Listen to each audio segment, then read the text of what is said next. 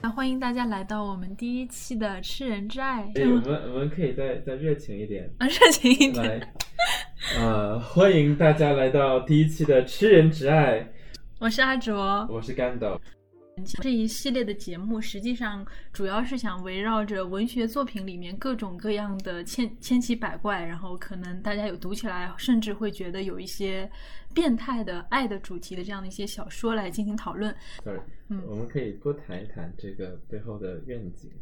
愿景当然，更重要的是我们所关注的话题对我们的话题，是各种变态的爱情。嗯，因为我们知道很多时候人世间发生的事情，实际上在书里都已经被写完了。那么我们希望我们这样的一个讨论，它是立足于文学中的爱，但是从一个文本中的爱出发，我们也想讨论一些关于现实中我们会面临的各种各样的爱，还有亲密关系中间嗯面临的困境和挑战。所以，所以你为什么会选择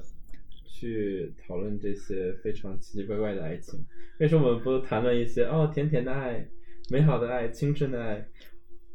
可能是个人趣味问题，当然也因为我们知道，很多时候深刻的爱它往往不那么轻松，然后深刻的一些社会问题，或者说它所折射出来的各种人生的困境吧，都是从这样一种充满纠葛的的，甚至是让人非常痛苦的爱里面诞生的。嗯，所以我们的栏目其实是变态的爱，但是可能不过审，所以我们叫吃人之爱。那不得，我觉得很多时候变态它只是一个表象，我们可能更多的还是要讨论人的情感在各种各样的文本里的一种表现和它跟我们现实之间的一个勾连。那我们今天要今天我们要谈论的作品就是跟我们的主题是一样的，它叫《吃人之爱》，呃，是一个日本作家，名字叫做古崎润一郎的作品。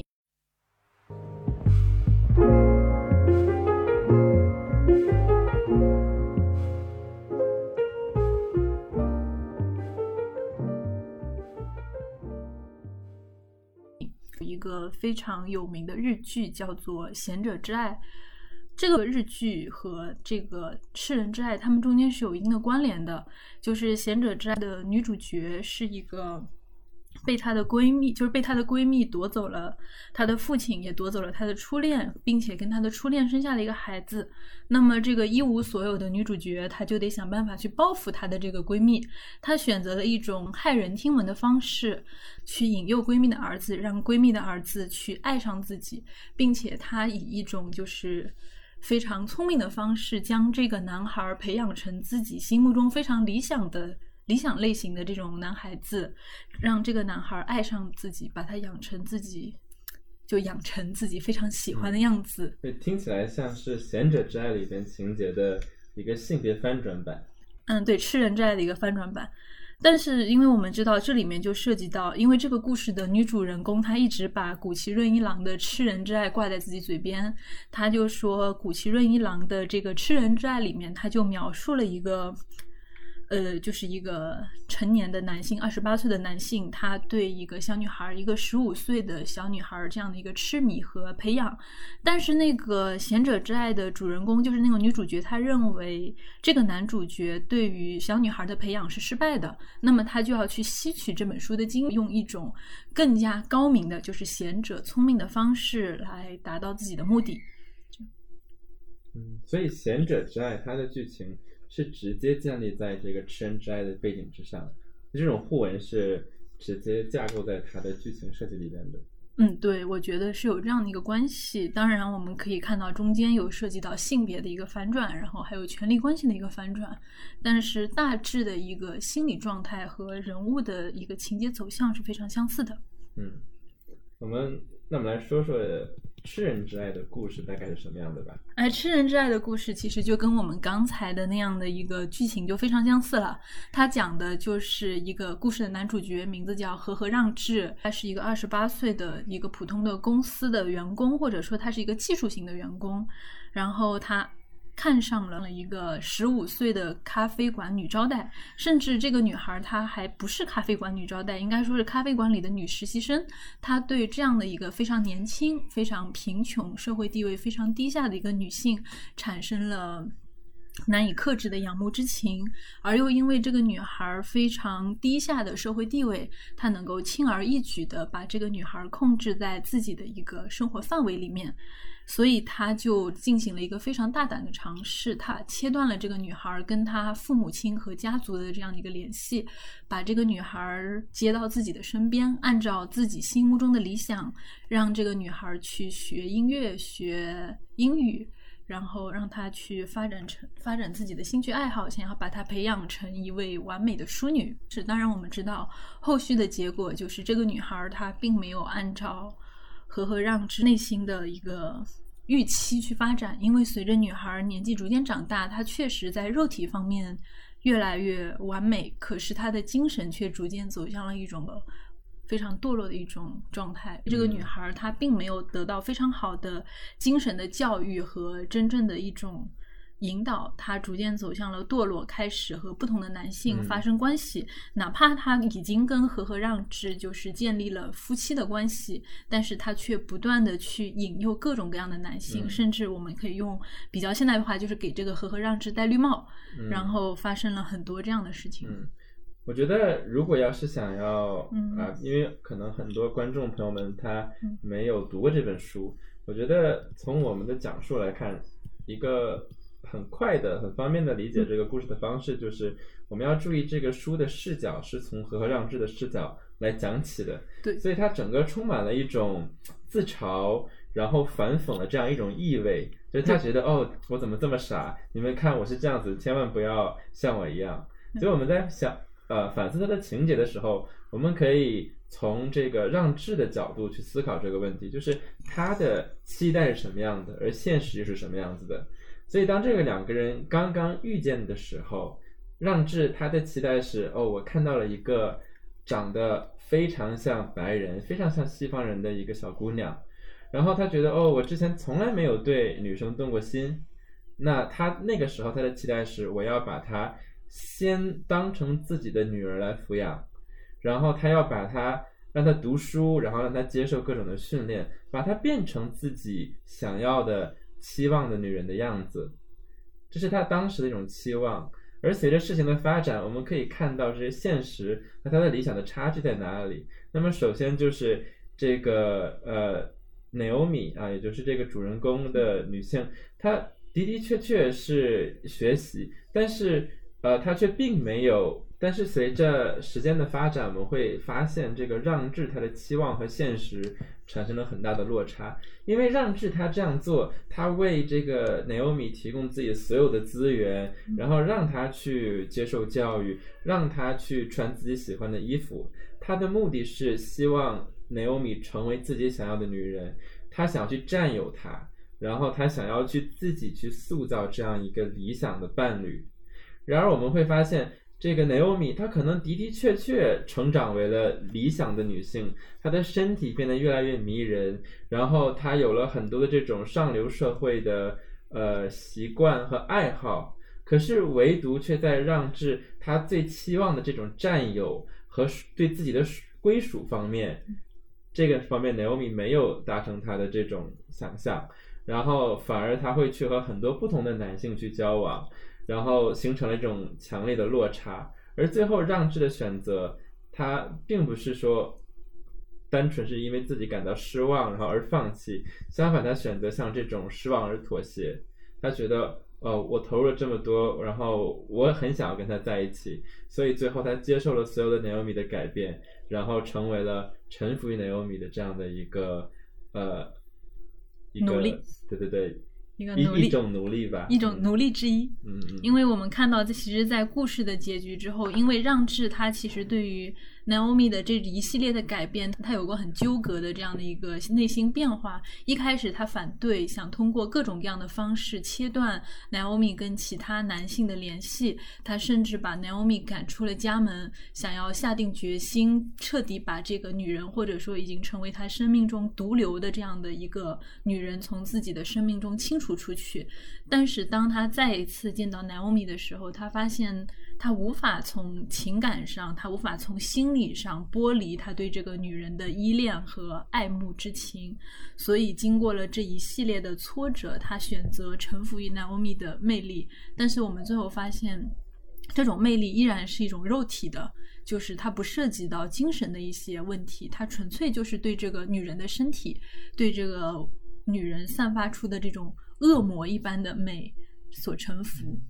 所以，如果我们这样讲的话，其实对于听众朋友们来说，可能哎，这不就是一个很典型的槽点满满的渣男的故事吗？对吧？你去呃这样去物化一个女性，然后最后反而吃尽了苦头，然后再就是说对这个女性的刻画，这种非常烂大街的这个红颜祸水的形象，其实呃文学作品中也也不乏这样的描写。所以我们当然可以呃非常直接的去批评这里边。对于性别的刻画，但是呃，但是其实如果单单是这样解读的话，我们会错过很多这个这个作品背后的一些细节。所以在我们具体的讨论这里边的一些性别和角色啊等等的表现之外，我们首先来谈一谈这个作品它的作者还有创作背景是什么样子的吧。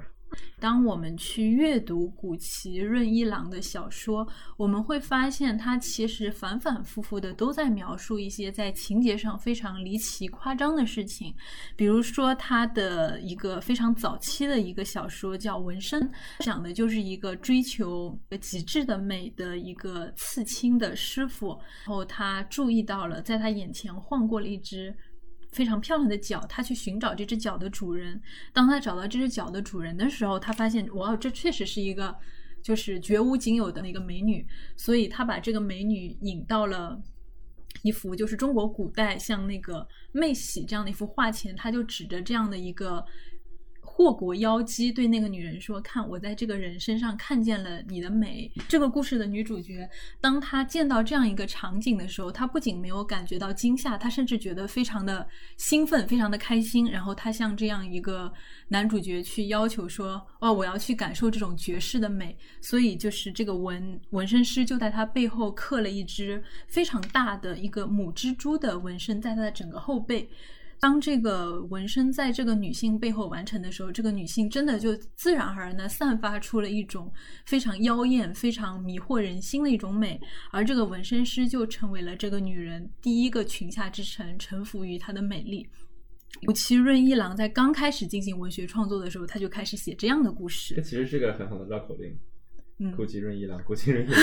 是的，是的，是的。然后接着看他，包括他非常有名的春琴超。我们知道春琴超的女主角同样是一个有着非常高的一个天分、天分和才华，同时也非常美丽的一个女乐师，但是她眼睛瞎了。而故事的男主角佐助就是他的仆人，一直为为他的美丽和才华所倾倒，跟随在他的身后。但是当春琴她因为一些原因就毁容了。因为自己毁容了，无法面对自己，就是自己的这种丑和这种被毁坏的美。那么佐助为了留在他的身边，就把自己的眼睛刺瞎了，宁可要这样，就因为这样就再也看不到春晴这样被毁掉的美。包括还有一系列的故事，我们会发现，当然除了他最后一部非常有名的小说《戏雪》之外，他的其他的作品比较有名的作品，实际上都在重复这样一种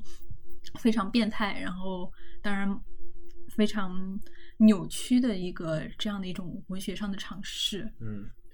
除了在主题上有这种一脉相承，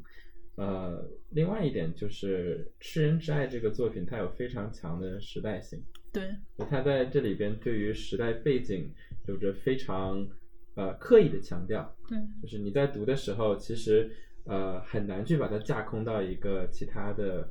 呃，时代当中去看待这个问题，因为里边的很多的呃张力都是由当时这个具体的背景来产生的。是的，因为我们必须要注意到，就是古奇润一郎他所生活的年代，实际上是在就是他一个明治时期的后期，一直到经过短暂的大正时期，一直生活到昭和时代，就是他的一个活动的轨迹是从明治后期一直延续到昭和时期的。那个时候正值日本的工业革命时期，然后呃，日本正在从一个呃封建制的国家，然后转型成一个工业大国，所以说，我觉得在这个呃《吃人之爱》里边，它不论是时代背景的选取啊，还是说里边角色他的个人的背景，都是有非常的有啊。所以说，我觉得《吃人之爱》这部作品，它里边角色的个人背景的选择，其实也是非常的呃有深意在里边的。比如说，我们看到这个男主角让志，他的他是一个电器公司的工程师，然后一方面他代表了这样的一个从乡下然后进到城里边这样的一个角色，就是在当时会有很多这样的人，因为日本正在处在一个。非常快速的工业化转型和非常迅速的城市化的阶段，所以他代表了那样的一批人。但是呢，他又和很多人不一样的一点是在于，他处在一个类似于，啊，他虽然是工程师，但是他是那种比较中层管理人员的感觉，就是他其实不太不太去上班。你会发现这个人他。呃，虽然是在人品上自以为是一个谦谦君子，但是他其实不怎么努力的工作。他经常为了 Naomi，然后请请了很很久的假。可是你从来不会看到说他在这个呃从公司那边，然后会对他有什么抱怨。就是他走了一个星期之外，哎，他们公司都不会有什么事情。所以就是他既有钱，然后又有时间。不，我觉得在这里你可能忽视掉了一个问题，就是当和和让志认识 Naomi 的时候，他是二十八岁，那意味着他实际上在前期，就是当他开始工作的时候，他至少有六七年的一个工作经验，在这六七年的时间里面，他没有女人，就活的就是一个非常直接的钢铁直男的生活。大家可以想想看，这种现代生活中这种就两耳不闻窗外事的一种。钢铁直男的一种生活，就是他其实在他前期的工作状态中肯定是工作狂，一心扑在工作里面，什么事情都不想。就是当他后期能够有这样的闲暇和在公司中获得这样的余裕，实际上是应该有他前期的一个奋斗和努力作为基础的。嗯嗯，就是在这个。故事的语境里边是这样的，对他已经步入中产的这种现象。对，但是我觉得，就是从作者的角度，他这样设计，嗯，是为了突出一些当时社会里的一些张力。对，比如说我们会看到，呃，首先这个作者会反复的强调，呃，让志他自己的身份，因为他是乡下人。对，而 Naomi 呢，他虽然可能出身。呃，并不是那么的优越，然后，但是他会强调他是城里人，他是正正经经的一个东京人。对。然后呢，当这个让志他对他呃，在一段时间内对 Naomi 心灰意冷的时候，他当时想的是我要不要放弃城里的工作，去回归乡下。所以说，我觉得在这里边有很多这种对于城市化还有工业化的思考在里边。所以我觉得这里边他的这种身份的选择。然后包括他对于呃在东京的都市生活这种厌弃，想要回归乡下一个更加传统的呃更加简单一种生活方式，我觉得都是呃有意为之。嗯，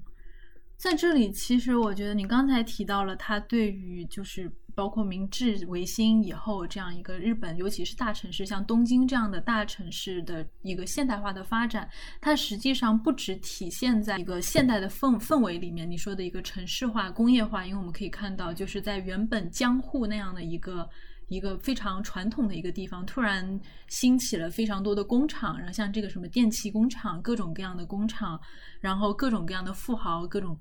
各样的资产阶级、资本这种大资本家的文化，这其实是它的一个面相。但是另外一个可能更多的是一个精神化的面相。知道，就是就日本的年号，它其实往往会跟一些就是具体的名词联系在一起。比如说明治，我们往往会后面带一个维新，我们会带一个明治维新。大正后面我们我们往往会说是一个民主，大正民主。到了这个。后面的昭和时代，我们往往会说昭和它是一个充满军国主义的这样色彩的一个一个时代，所以我们看到在和和让治它这样的一个可能二十世纪二十年代的一个日本。它不仅体现出就是这个国家，它在政治上，它在经济上正在逐渐以一种非常迅速的方式走向现代化，同时它在一个文化上，它有非常强烈的这样一种向西化、向全盘西化的这样的一个方向。而和和让治，它实际上是作为这样一个普通的人，从乡下到城里受过教育，然后获得一个。不错的一个中产阶级地位的人的视角，他所看待的一个时代的变化，他看到整个城市都弥漫着一股正在向西方学习的一种氛围，而他的内心是一种这个氛围我跟不上。就是这不是他一个作为，就是他在这种变化面前，他总有一种我是乡巴佬的自卑感，但同时他发自内心的对这样的一种西洋的文化有一种敬仰和心态。这一点其实主要就体现在他对那 Naomi 的这样的一个塑造上。我们可以说，他遇到 Naomi 之后，其实是看到了一种弥补自己的这种不足的。引号所谓的不足的这一种契机，对，嗯，他想要让我不能成为这样的人，但至少我的妻子是一个具有西洋风范的一个理想女性。嗯，其实这里边很有趣的就是说，呃，其实是妻子和女儿的双重身份，因为我们说如果想要让自己的妻子成为一个什么样的人很奇怪，而是让他是首先从女儿的身份，然后过渡到妻子，然后这个养成的过程，然后通过这个过程。去把自己呃所向往的很多的，不论是文化上面的还是精神上面的一些寄托，全都灌输到自己的这个呃养女的身上，然后把她变成自己理想的女人。是的，但是这种情况实际上并不是一个，就是说古奇润一郎独自创造的这样一个传统或者这样一种范例，因为其实很早之前，比如说像古希腊神话里面的皮格马利翁的故事，就是皮格马利翁他是塞浦路斯的国王，但是他并不喜欢普通的凡间的女子，他唯独喜欢自己雕刻的一个雕像，因为同时他是一个手艺人，他是一个雕塑师。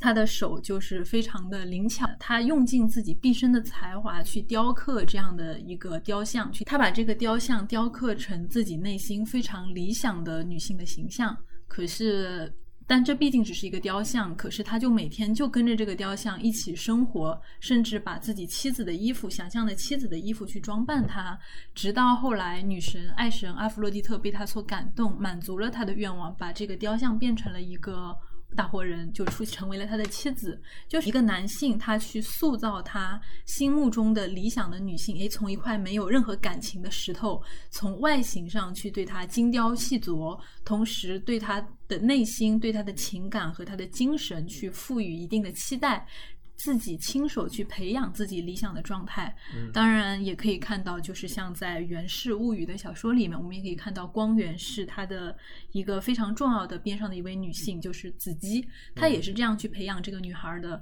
她在很小的时候把这个女孩接到自己身边来养育，去教养她、培育她，把她培育成一个嗯非常理想的女性，最后成为他的妻子，最受他宠爱的妻子。嗯，但是这里边其实也有一些。很特异性的部分，呃，这个日本的有个研究者叫做田中贵子，他写了一本书叫做《日本的恋父文学史》，然后所以它里边列举了很多这样的例子，就是我们可以看到在日本的文学史当中，其实有很多这样呃有所谓的恋父情节，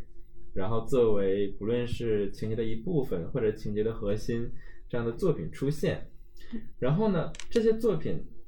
之所以是恋父，然后它和这个我们刚才提到的皮格马利翁式的叙事不同的地方是，在这里边他会从一个女儿的视角去讲述这个问题。我们在这个皮格马利翁式的这个叙述当中，我们会往往看到，呃，是我们是从男性的视角，然后哎，他对什么什么有所有爱慕之情，然后把它变成自己想要的样子。包括这个我们熟悉的像《窈窕淑女》这样的剧本，也是从这里边来的。是的。然后，但是呢？这个对于很多恋父文学的作品来说，他们会更想要从这个女儿的视角去讲这个故事，就是因为他们想要建构这样的一种认识，是说，哦，这是这些女儿她们自己主动的去爱上自己的父亲的角色，虽然呃你是一个可能对我有所物化，然后想要把我怎么样怎么样，但是是他们很想要去强调这样的一种主观性，然后让人们觉得说是这些女儿她是她自己呃去喜欢，乃至于去诱惑自己的父亲。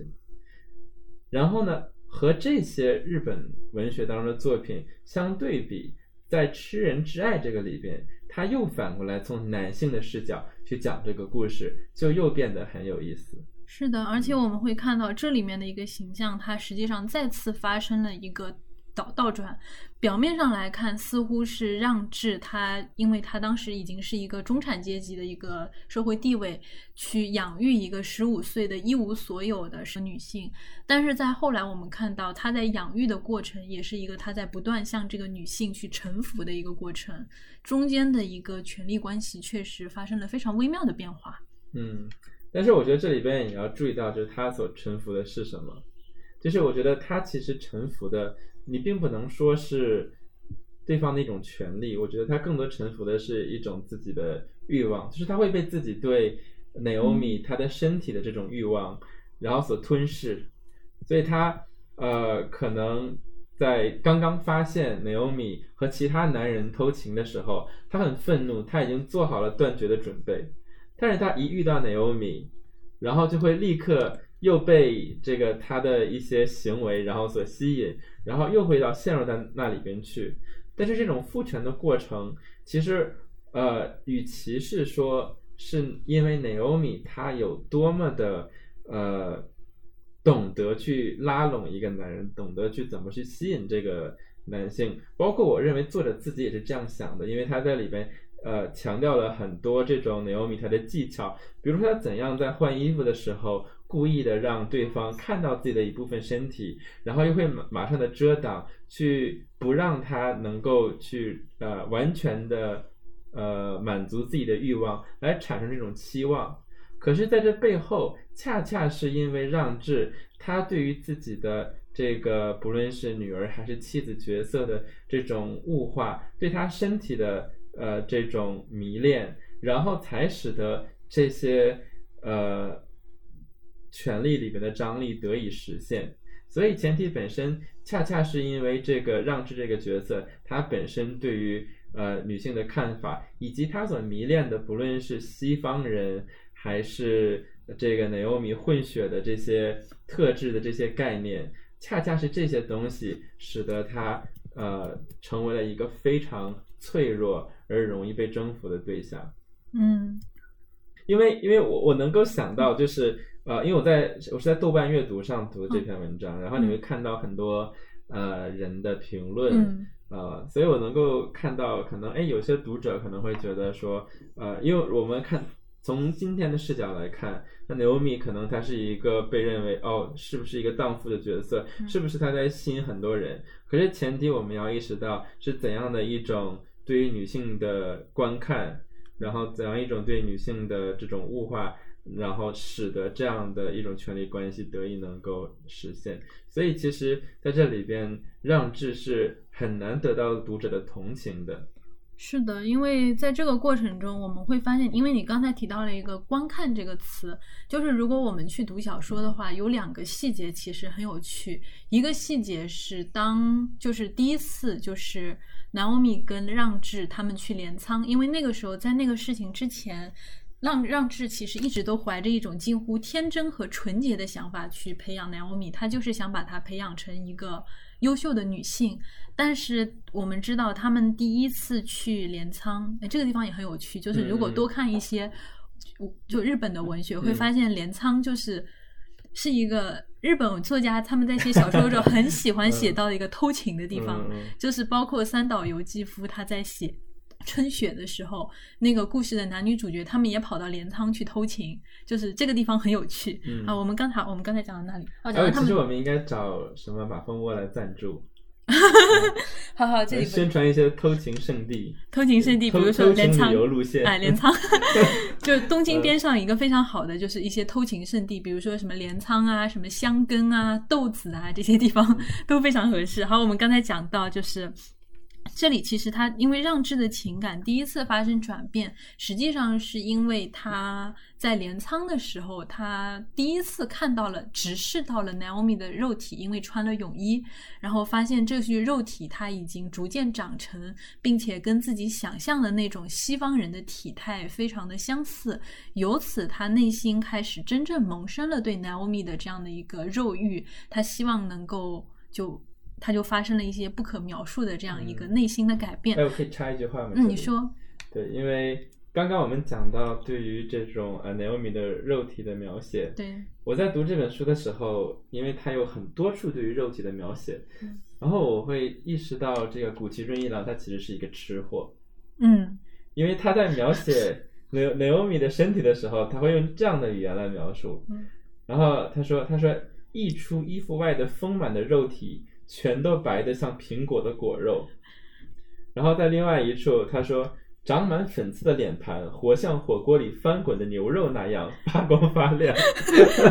你的这个观察真的非常仔细。所以，所以不论他对女性是什么样的看法，但是我们可以确认的是，古崎润一郎一定是个吃货。啊，是的，你其实有空有机会可以描去看一下古奇润一郎他写的一些关于食物的散文，就是也有人评论说，我不知道这东西好不好吃，但是他写的确实让我觉得这东西绝了。对，然后我们回归到刚才细节，就是我们刚才提到了两个观看的细节，第一个细节就是当那次镰仓之行之后。呃，让智他意识到了 Naomi 的肉体对自己的这样一个吸引力之后，他开始为 Naomi 拍照拍照，并且他把这些照片贴到一个本子上去记录 Naomi 的一个身体的变化，并且他开始为 Naomi 洗澡，去，然后我们看到在洗澡中间就发生了一些很多事情，比如说。Naomi 就会说：“我自己就像一个大 baby 一样，然后他开始去叫，玩笑一样的去叫让智爸爸、爸爸这样子去嗯嗯叫他。然后他们也会有一些游戏，比如说像骑马游戏，就是把让智当成马，然后 Naomi 坐在他的身上，把手绢塞在他的嘴巴里当成缰绳。嗯在这个过程中，就是 Naomi 的一个肉体逐渐成长的过程，实际上都被让智用相机的形式拍了下来。嗯并且记录到一个本子上，一个 Naomi 的成长过程。我就觉得这里其实是很有趣的第一个细节。嗯然后第二个细节是 Naomi 她跟让智的住所，就是他们第一次，他们一开始选择的那个童话之家的住所。根据小说里的描述，那个住所其实相对于居住来说是非常不实用的。它原本是之前的前任的房客，应该是一对模特和画家。然后，所以我们就会看到那个房子它是有两层的一个结构，一层一楼其实一整间就是一个几乎没有隔断、没有阻隔的一个很大的画室，二楼它是起居室，可能就分成了两个房间，然后两个人可以在睡觉，但是一楼的这个空间就会显得非常的大，然后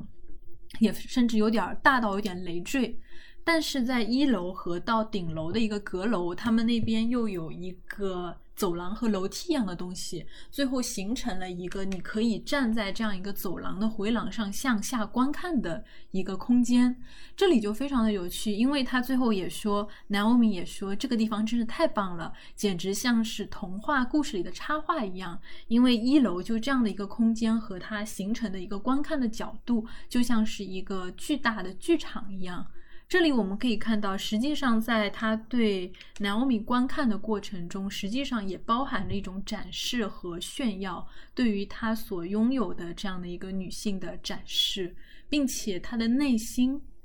实际上似乎也有在期待某些人到他的这样的一个剧场空间，因为我们知道剧场它实际上是一个公共空间，我们会发现就是他们所住的这个房间，在一开始它就是一个。等待被观看的场域，包括到后来 Naomi 他们开始穿各种各样的奇装异服，非常时尚的这样的一个奇装异服，他们都在这个房间里面换装展示，以及包括让智他去给这个 Naomi 洗澡的时候，也是在这个剧场的这样的一个大的房间里面隔开一个空间，放上浴缸给 Naomi 洗澡。所以我们会发现，这是一开始一个公共空间和私人空间一个混淆的一个地方。这里其实是他们的家，Naomi 是他所养了一只小鸟一只被豢养同时也是一只等待被观看的一只鸟。